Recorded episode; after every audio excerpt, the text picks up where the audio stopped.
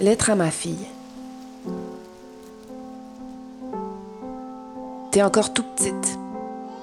Un jour, Mishka, tu vas comprendre que t'es une femme. C'est pour ce jour-là que je t'écris.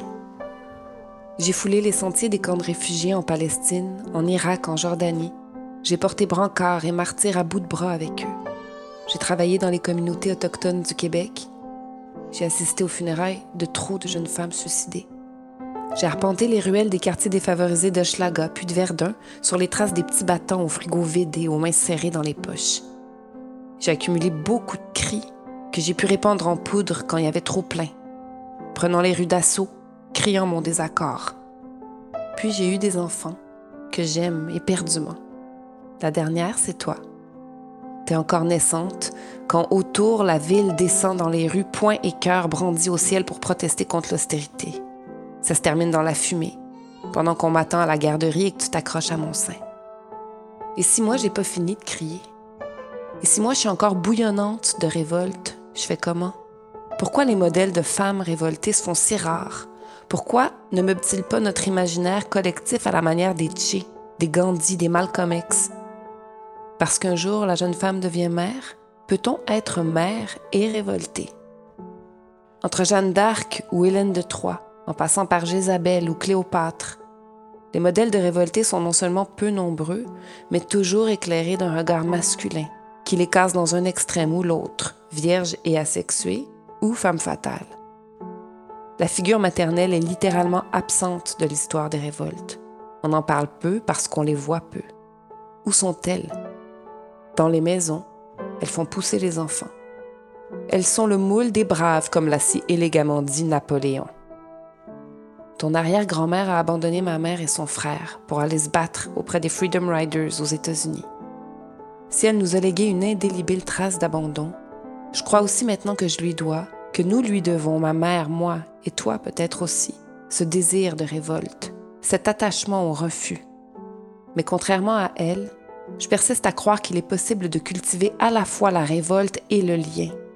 Je crois qu'il est possible d'être libre ensemble, d'être révoltée et aimante. Mais il y a peu de modèles.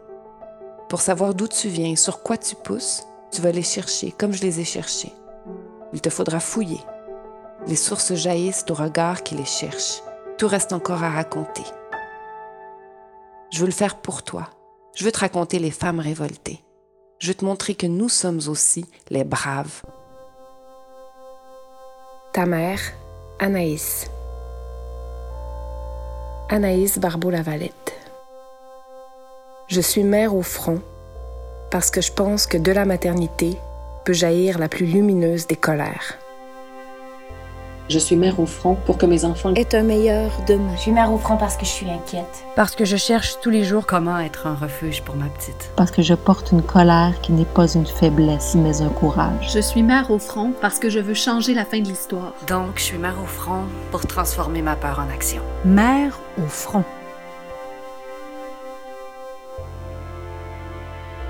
Mère au front, c'est un mouvement nourri par la force maternelle la force des mères et des grands-mères qui disent ⁇ ça suffit ⁇ des mères au front qui vous invitent à passer à l'action pour protéger l'avenir de nos enfants de la crise climatique. Le monde s'est arrêté, le mouvement, lui, est bien en marche.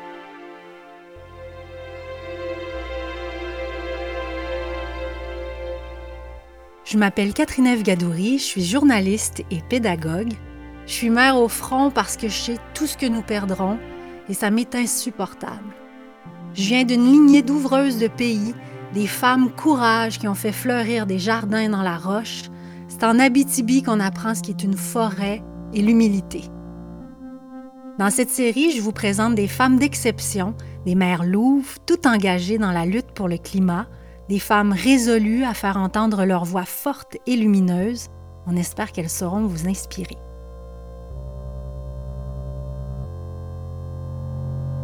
Nous sommes toutes des mères au front. Bienvenue dans notre troisième épisode, le déclic de l'engagement.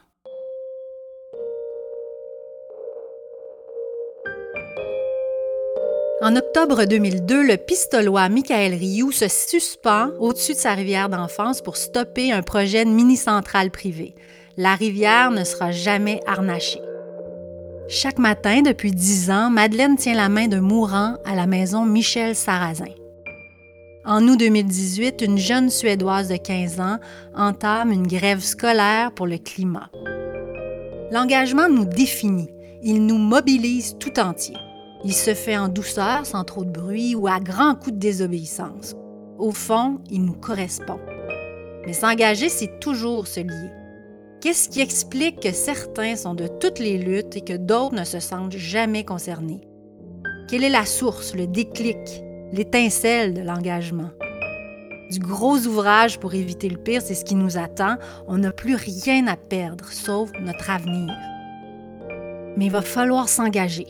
Êtes-vous prête?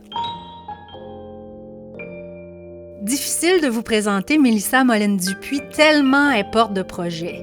Elle est inou de la communauté équanéticite sur la côte nord. Elle est artiste multidisciplinaire, conteuse, féministe autochtone. S'il n'est pas en train de protéger les caribous avec la Fondation David Suzuki, elle collabore à Ici Parole autochtone à Radio-Canada et siège au conseil de Wapikoni Mobile. Mélissa, c'est l'incarnation de l'activisme, privilégier l'action directe. En 2012, au porte-voix, en première ligne, elle scandait Plus jamais l'inaction, le cri du mouvement Idle No More Québec qu'elle a cofondé. Un mouvement de contestation majeur, d'abord lancé et porté par les femmes autochtones, qui a vite traversé les frontières pour devenir un espace de revendication internationale pour la défense des droits des Autochtones et de l'environnement. C'est là qu'on l'a découverte vive, résistante, debout. L'engagement, c'est elle. Ben, un, deux, trois, go, c'est parti. Salut, Mélissa Molène Dupuis. C'est tellement un plaisir de te retrouver pour parler d'engagement parce que j'ai l'impression que tu es l'incarnation de l'engagement. de toutes les luttes. On t'a découverte en 2012 avec I Don't Know More, mais il me semble que depuis, on te voit partout. As-tu toujours été engagée comme ça? Ah ben, euh, mon Dieu, je, me fais balancer plein de, beaux compliments, mais euh, je te dirais que engagé, je te dirais plutôt que c'était euh, la vie communautaire autour de moi qui était très engagée quand j'étais jeune. Tu sais, je viens de Mingan, je suis nous de, la basse côte nord. Fait qu'on avait, tu sais, je viens d'un milieu communautariste. je pense que c'est ça qui hum. m'a le plus déclenché quand j'étais très jeune. Euh, quand on faisait des mariages ou des enterrements, toute la communauté participait, euh, amenait de la nourriture pour le festin. Quand quelqu'un avait euh, un feu à la maison, puis qu'il perdait tout, toute la, communauté se, mobilisait. Je pense que moi, j'ai vu vraiment l'exemple très jeune de, la communauté de Mégap. C'est ça qui m'a fait me rendre compte que je voulais me mobiliser aussi quand il y avait quelque chose pour la communauté. Sauf que j'ai commencé à considérer euh, la description de communauté comme plus large. Maintenant que j'ai une mm-hmm. communauté que je considère quasiment provinciale, puis avec Idle No More, ben, c'est devenu euh, national, euh, puisque là, on, s'est mis à, travailler ensemble entre communautés autochtones éloignées par la distance, mais pas par malheureusement les, les, problématiques qui nous concernent. Fait que, ça a commencé jeune, mais vraiment, euh, ça a continué, puis ça a été encore plus euh, inspiré, puis je dirais euh, projeté, boosté par la crise d'Oka avec Ellen Gabriel, qui est devenue un de mes, mes mm. top modèles de féminisme et d'engagement de, mm-hmm. autochtone. Mais c'est intéressant que tu nommes des femmes. C'est quoi le, le, rôle des femmes dans la mobilisation, l'engagement du côté des peuples autochtones? On a l'impression que ça s'incarne chez les femmes, l'engagement. Est-ce que je me trompe?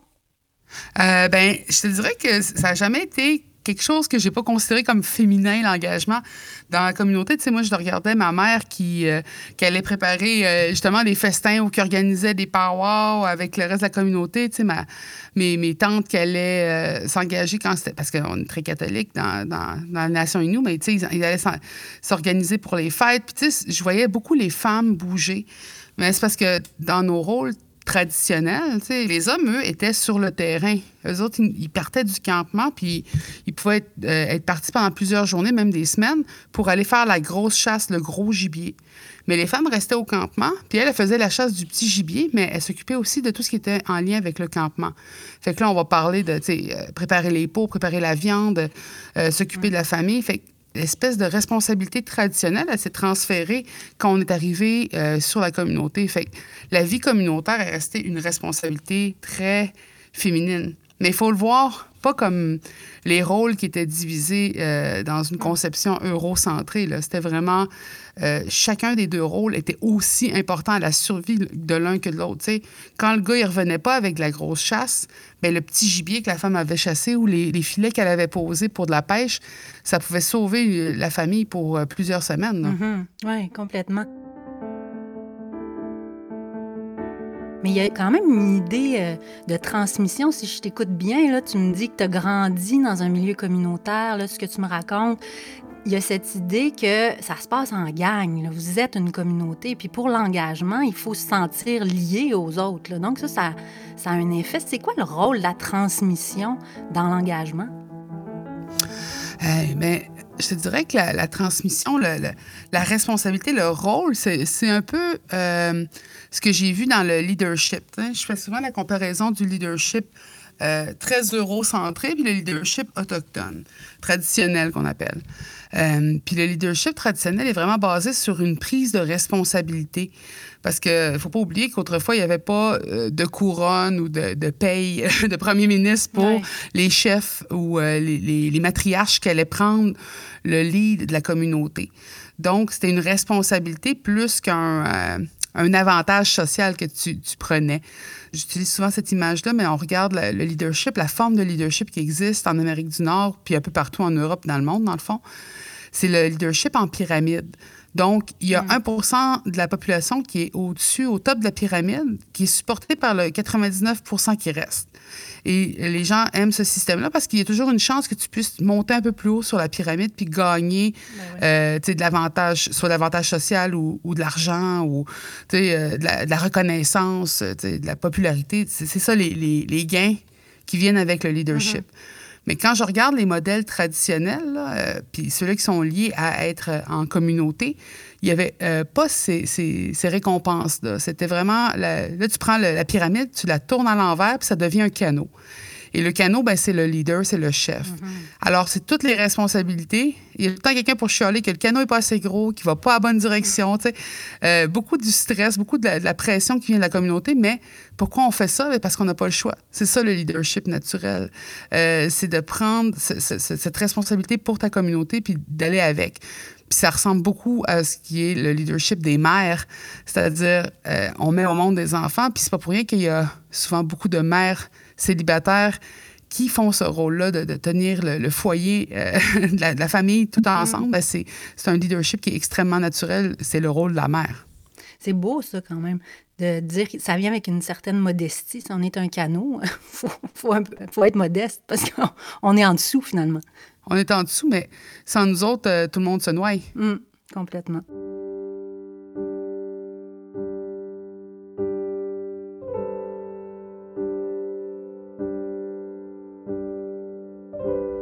Moi, j'ai envie de te poser la question qu'Anaïs Barbeau-Lavalette se pose dans sa lettre qu'on a entendue en début de balado. Peut-on être mère et révoltée? Ah, ben oui, moi, je suis constamment révoltée. Je suis tellement que j'en- fais maintenant ma mission de vie. Tu sais, dans, dans, dans la vie, moi, ce que j'aurais voulu faire, c'était être artiste visuel. Tu sais, c'était ça. C'est là-dessus que je me dirigeais. Mais là, maintenant que j'ai des enfants, il faut que je m'arrange pour que la société qui va les accueillir soit une société équilibrée. Il faut que je travaille fort pour m'assurer qu'ils n'auront pas à faire le travail que j'essaie de faire pour eux présentement, mais ils vont sûrement en avoir à faire euh, de toute façon. Mais pour ça, il faut que je sois révoltée, que je, je- je m'oppose au modèle qu'on essaye de me dire qui est le meilleur modèle pour mes enfants présentement, qui est probablement meilleur que le modèle qu'il y avait autrefois. Mais justement, on compte sur nos mères, euh, le travail qu'elles ont fait dans les dernières 100 ans et même plus long avant ça pour que un modèle équilibré commence à pointer euh, le nez. faut pas oublier que ça fait vraiment pas longtemps qu'on peut dire qu'il y a un semblant un semblant, puis je dis encore un semblant, un semblant d'équilibre entre les femmes et les hommes. Puis c'est encore drôle, là, parce que là, on parle de, de nous autres qui pointons le nez au-dessus de l'eau euh, depuis quelques décennies, mais on regarde autour de nous, euh, sur la planète, euh, il y a encore une grande problématique de déséquilibre. Ouais. Mais le truc, c'est par exemple, il faut pas essayer de recopier le mode de révolte qu'on nous vend depuis longtemps, qui est souvent montré comme un- une révolte masculine, tu sais, le, le Che Guevara, tu sais, même le Gandhi, là, tu sais, il y a des modèles masculins euh, qui, sont extrêmement inspirants pour les dernières centaines d'années, euh, mais qui aujourd'hui euh, ne sont pas les, les, les, uniques modèles de révolte. Moi, j'ai toujours eu un problème avec l'activisme et le militantisme masculin qu'on nous vend parce que c'est souvent, ils sont où les enfants? Ils sont où les rôles de mm-hmm. père? On sait que Gandhi, euh, tu regardes toute la gang des gars qu'on admire énormément qui peuvent finir sur un T-shirt ou dans une carte postale de motivation, étaient souvent des pères extrêmement absents ou même très mauvais pour leurs enfants, euh, mais c'était qu'on a considéré comme des pères de la nation. Donc, pendant que les pères de la nation euh, étaient au front, où étaient les mères, ben c'était avec les enfants à essayer de réparer ce qui avait été hmm. laissé derrière. Complètement. Mais nous, on a, on a aussi, des, par exemple, des Thérèse Casgrain, des Idola Saint-Jean, des Simone Monet-Chartrand, qui avaient, elles, des enfants à la maison, qui, se mobilisaient quand même. C'est doublement Ben oui, parce qu'il faut, il faut que les femmes puissent pouvoir sortir, montrer leur, leur leur opposition à des choses qui n'ont pas d'allure. Mais le problème, c'est que, puis on le voit beaucoup présentement à cause du coronavirus, quand euh, on est pogné à la maison pour faire du télétravail, qui c'est qui va premièrement avoir le réflexe de dire bon ben moi je vais travailler plus à la maison, ben je vais faire moins d'heures pour pouvoir m'occuper des enfants parce qu'ils peuvent pas à la garderie ou à l'école. Tu sais, il y a encore une charge mentale qui est énorme sur le dos des femmes malgré les acquis parce que ces acquis-là sont fragiles. Ce sont pas des acquis qui sont euh, garantis, c'est des acquis qui ont été travaillés. Euh, ben oui. Euh, pour moi, mais même le langage, même le langage, Mélissa, ah. euh, ça m'a frappé. Euh, on parle des héros là, pendant cette crise-là, on parle des anges gardiens, mais on sait que c'est des des héroïnes puis des gardiennes pas ben mal, à la fois en première ligne dans les hôpitaux, dans les écoles, à la maison. Donc même le langage quand même révèle quelque chose. On, a, on a, du mal à, mettre ça au féminin quand on sait que 80 des, des, préposés dans les CHSLD sont des femmes. Ben oui, puis là, mm. là c'est des, des, héroïnes et des héros parce qu'on en a besoin maintenant, on voit l'urgence, mais qu'est-ce que ça va être quand ça va bien aller? Est-ce qu'on va être encore là pour nos héros puis nos héroïnes, tu sais?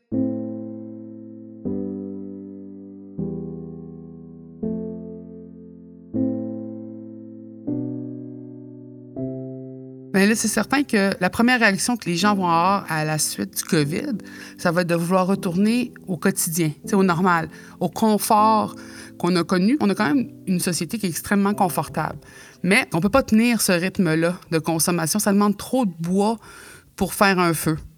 Euh, où on prend pas le bon bois. on va prendre des, des branchailles sèches, on va brûler tout ce qui tourne autour, plutôt que de penser à brûler une bonne bûche qui va durer longtemps excusez-moi les analogies de bois, là, mais c'est de montrer comment on dépense énormément d'énergie présentement pour atteindre un petit peu de confort ou de bien-être en tant que société. Alors qu'on devrait être en train de repenser comment, en tant que société, justement, on devient le, filet de chacun et que les, les, conforts vont venir avec.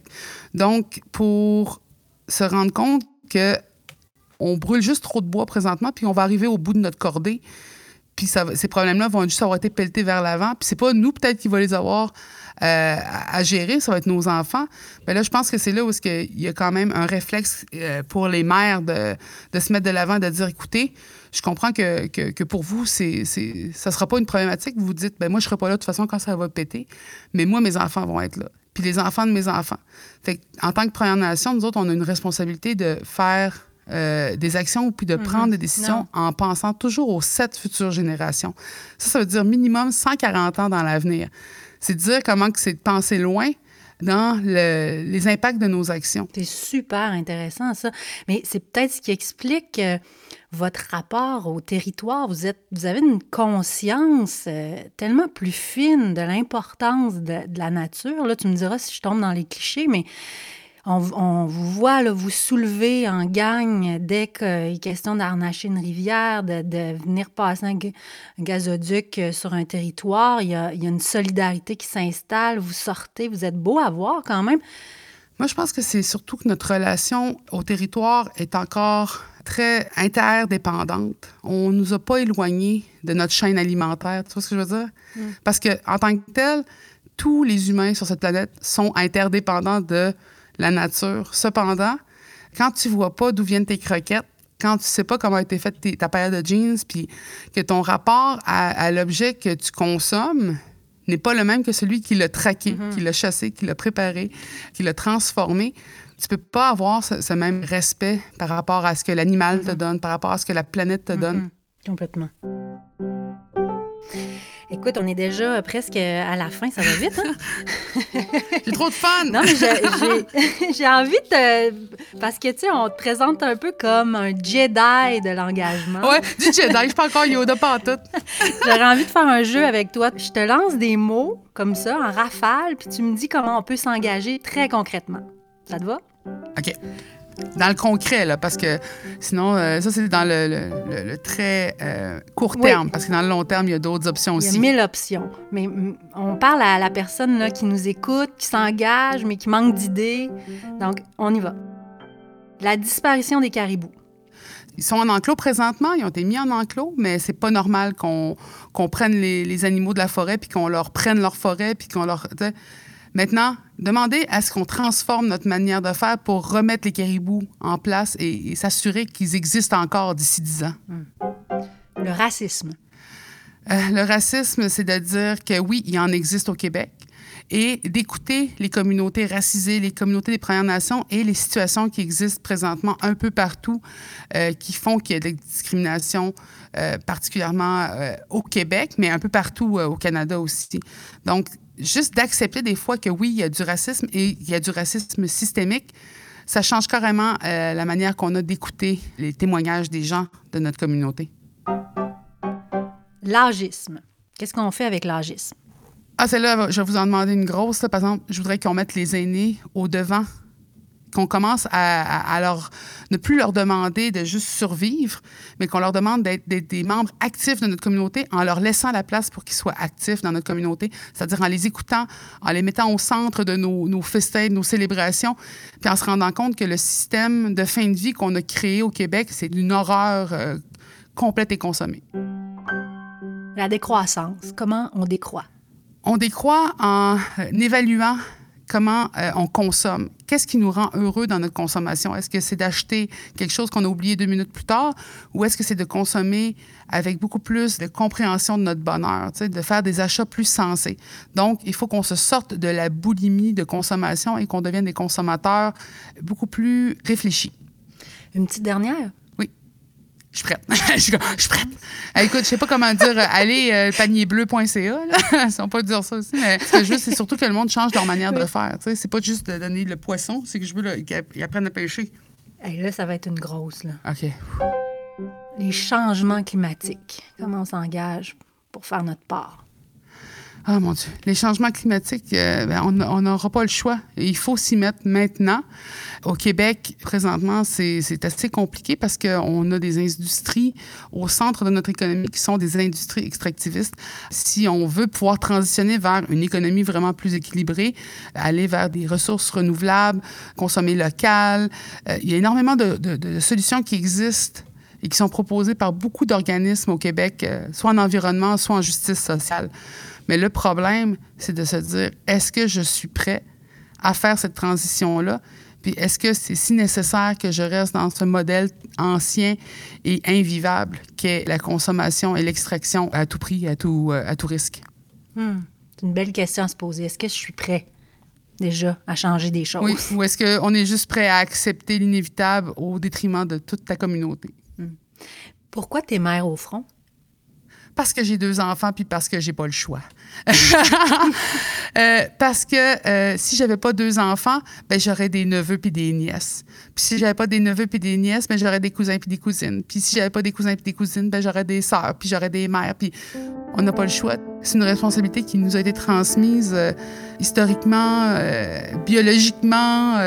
et puis le pire, c'est que c'est même pas cloisonné par notre compréhension eurocentrée de l'identité féminine. Puis c'est que je peux même pas entrer dans cette discussion-là parce qu'on a tout le concept des personnes qui sont two-spirit, euh, des, des personnes qui sont pas des, des mères ou qui seront pas euh, biologiquement des mères ou physiquement des mères, mais qui vont être des mères de toute manière. Fait que c'est tellement large, puis c'est tellement un réseau des relations dans lesquelles je suis née puis que j'ai créé qui font que j'ai pas le choix d'être une mère au front. T'es tellement inspirante. Sérieusement, euh, ça donne envie d'être dans ta gang, en tout cas. Merci beaucoup, Mélissa. Ah, vous êtes déjà dans ma gang, vous êtes dans ma communauté?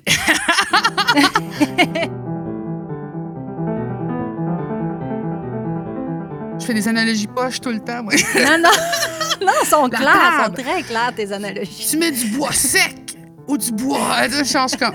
Mais ma soeur, il y a Ben oui. quelques années, elle dit arrête de faire des analogies de bouffe, par exemple, parce que je faisais toujours des analogies de nourriture. Merci, merci, merci.